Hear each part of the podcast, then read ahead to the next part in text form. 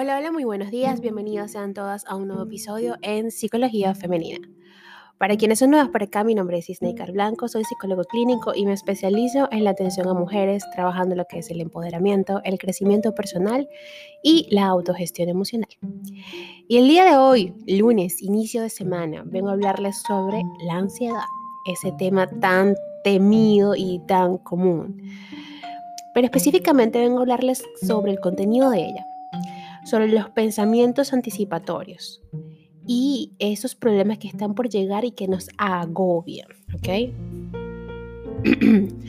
Anticipar lo que puede ocurrir es una competencia psicológica de gran valor, mientras, perdón, mientras que no caigamos en fatalismos extremos, pensar en lo que podría suceder nos permite prepararnos mejor ante esos eventos. El pensamiento anticipatorio define esas situaciones en las que imaginamos cómo determinados eventos pueden afectar a nuestros planes. De algún modo, si hay algo que nos repiten con frecuencia es aquello de que no es bueno pensar en lo que aún no ha sucedido, porque de ese modo aumentamos el humo de la preocupación para que se avive el fuego de la ansiedad. Es cierto, en ocasiones, eso de hacer predicciones fatalistas antes de tiempo como auténticas sibilas no es precisamente lo más adecuado para la salud mental. Sin embargo, es realmente negativo detenernos a pensar en lo que podría ocurrir a corto y largo plazo. Es poco adecuado trazar en nuestra mente todo un entramado de probabilidades y posibles futuros lo cierto es que este enfoque puede ser nuestro enemigo como también nuestro gran aliado.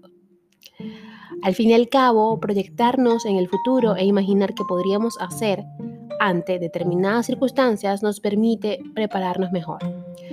Este proceso cognitivo nos ha ayudado a sobrevivir y es nuestro recurso imprescindible para hacer frente a muchos de esos retos que nos trae la vida. El pensamiento anticipatorio es un rasgo de la inteligencia humana Gracias a esa competencia cognitiva identificamos riesgos y advertencias para trazar planes de acción. Estar prevenidos siempre es mejor que dejar que los imprevistos nos envistan. Ahora bien, ¿qué es el pensamiento anticipatorio en sí?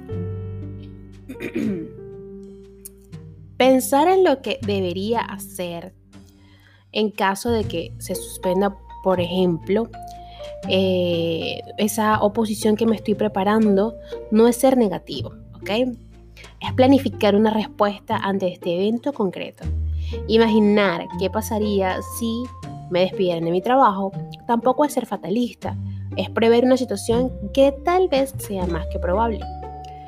Desde el departamento de Psicología de la Universidad Estatal de Carolina del Norte publicaron un trabajo en donde delimitaban claramente la trascendencia del pensamiento anticipatorio. Este se trata, ni más ni menos, que de una habilidad cognitiva de gran utilidad para movernos por esos escenarios complejos y ambiguos que nos rodean a diario en nuestra existencia. Por tanto, anticipar resultados y pronosticar eventos futuros es algo que hemos hecho siempre. Es más, estos procesos forman parte de esas funciones ejecutivas superiores que nos diferencian del resto de los animales. Imaginar, proyectar, anticipar y trazar un plan para afrontar esas situaciones nos permite estar mejor preparados ante lo que pueda suceder. Esta es la clave. Cuando uno piensa en lo que puede pasar el día de mañana, no está haciendo de adivino ni busca activar una bola de cristal en su mente. En realidad, el pensamiento anticipatorio lo que hace es adaptarse al futuro y esto es un rasgo de la inteligencia humana. En nuestro intento por lidiar con la ambigüedad y la incertidumbre, el cerebro siempre tendrá que una tendencia innata por imaginar qué podría ser ante determinadas circunstancias. Al detectar posibles riesgos, problemas o amenazas, lo más adecuado es realizar ese esfuerzo cognitivo con el que trazar planes, activar respuestas y diseñar medidas de actuación para la resolución de problemas. Asimismo, se da otro hecho innegable.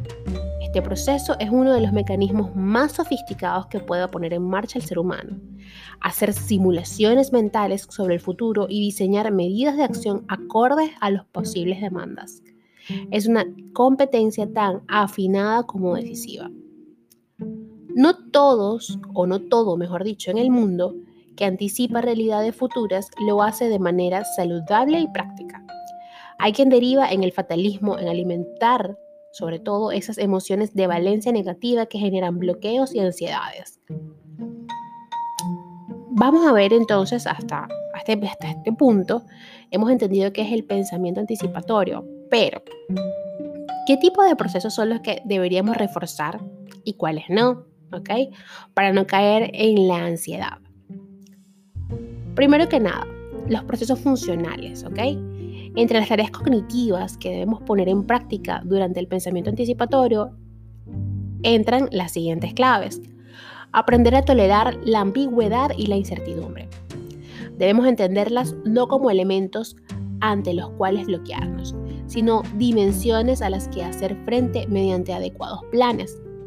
Debemos hacer diagnósticos, entender por qué pueden o no pueden ocurrir ciertas cosas, recopilar información, valorar la credibilidad de esa información y relacionar esos futuros o esos posibles futuros con nuestra experiencia. ¿Qué hicimos en el pasado ante circunstancias semejantes? Planificar un plan de acción. ¿Cómo deberíamos actuar si ocurriera esto o lo otro? Y aún más, si aplicáramos esas estrategias, ¿qué consecuencias tendría? Otro de los procesos, ¿ok? A los cuales eh, les dije anteriormente que iba a ser una diferenciación entre los procesos que debíamos reforzar y los que no. Los procesos funcionales son los que debemos reforzar. Ahora vienen los procesos disfuncionales que para nada debemos reforzarlos. ¿Ok? En lo que se refiere a los procesos disfuncionales del pensamiento anticipatorio, es decisivo evitar una serie de derivadas o derivas psicológicas en las que caemos muchas veces sin darnos cuenta. Dejarnos llevar por las emociones y quedar secuestrados por el miedo y la angustia. Anticipar solo hechos negativos y altamente catastróficos. Quedar bloqueados. En lugar de razonar estrategias de afrontamiento, nos limitamos solo a pensar en escenarios de lo más adverso sin sentido ni lógica. En conclusión, el pensamiento anticipatorio es el recurso cognitivo que aplican los grandes jugadores de ajedrez. Visualizar mentalmente los movimientos que puede llevar a cabo el contrincante les permite anticiparse y pensar en cómo contraatacar. No se quedan bloqueados, no dejan que el miedo les nuble la mente y la objetividad. Esa es la estrategia que deberíamos aplicar en nuestra cotidianidad. Imaginar qué puede suceder mañana en esos ámbitos que conforman nuestra existencia es lo que nos permite trazar estrategias de respuesta para responder con inteligencia, acierto y serenidad. Hasta acá el episodio de hoy, espero que lo hayan disfrutado. Si ha sido así, por favor déjenmelo saber a través de mis redes sociales, en Twitter e Instagram como Psiqueplenitud 11, también en Clubhouse como Psiqueplenitud 11, en Facebook y en TikTok como psicóloga Isnaker Blanco.